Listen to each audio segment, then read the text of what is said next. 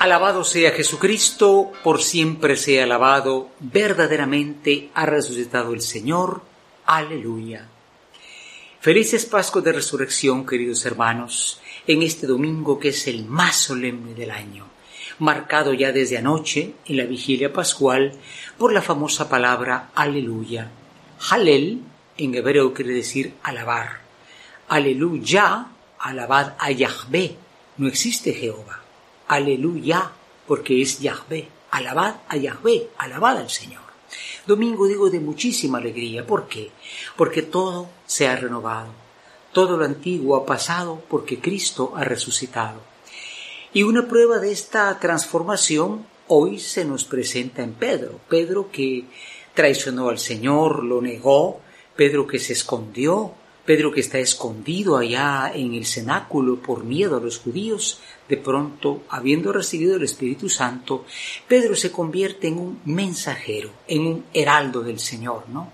Él comunica la victoria de Cristo e invita a todas esas gentes que tal vez tuvieron que ver con la muerte del Señor a acercarse a Él, porque ahora ya no es un condenado ejecutado, ahora es el Señor Jesús.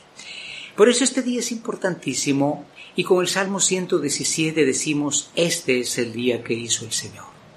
San Agustín decía, la resurrección de Cristo, el día de Pascua, es como un día que comienza con el amanecer y no tiene ocaso.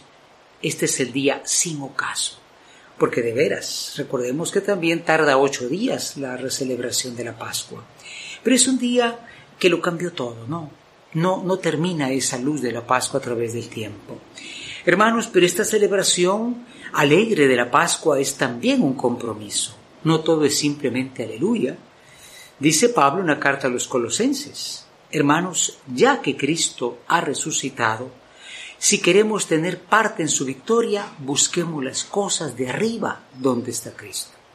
Esto es celebrar la resurrección, no seguir en lo mismo, atados al materialismo, al pecado, una persona me decía, yo voy a platicar desde en el lunes qué fue lo que hice en el tiempo de verano.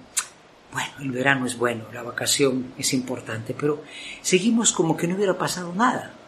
La cuaresma y la Semana Santa tienen que hacernos buscar otras cosas. Justicia, paz, perdón, el amor a la verdad.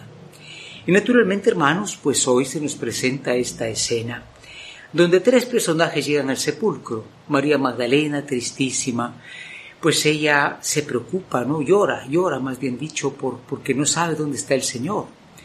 Pedro, ¿qué hace? Pedro se preocupa, porque dice entonces se robaron el cuerpo o qué habrá pasado.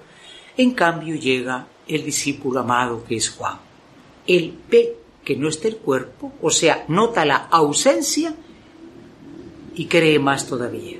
¿Cómo podía morir al que era la palabra eterna, la palabra que estaba con el Padre? El Dios eterno no está bajo el poder de la muerte.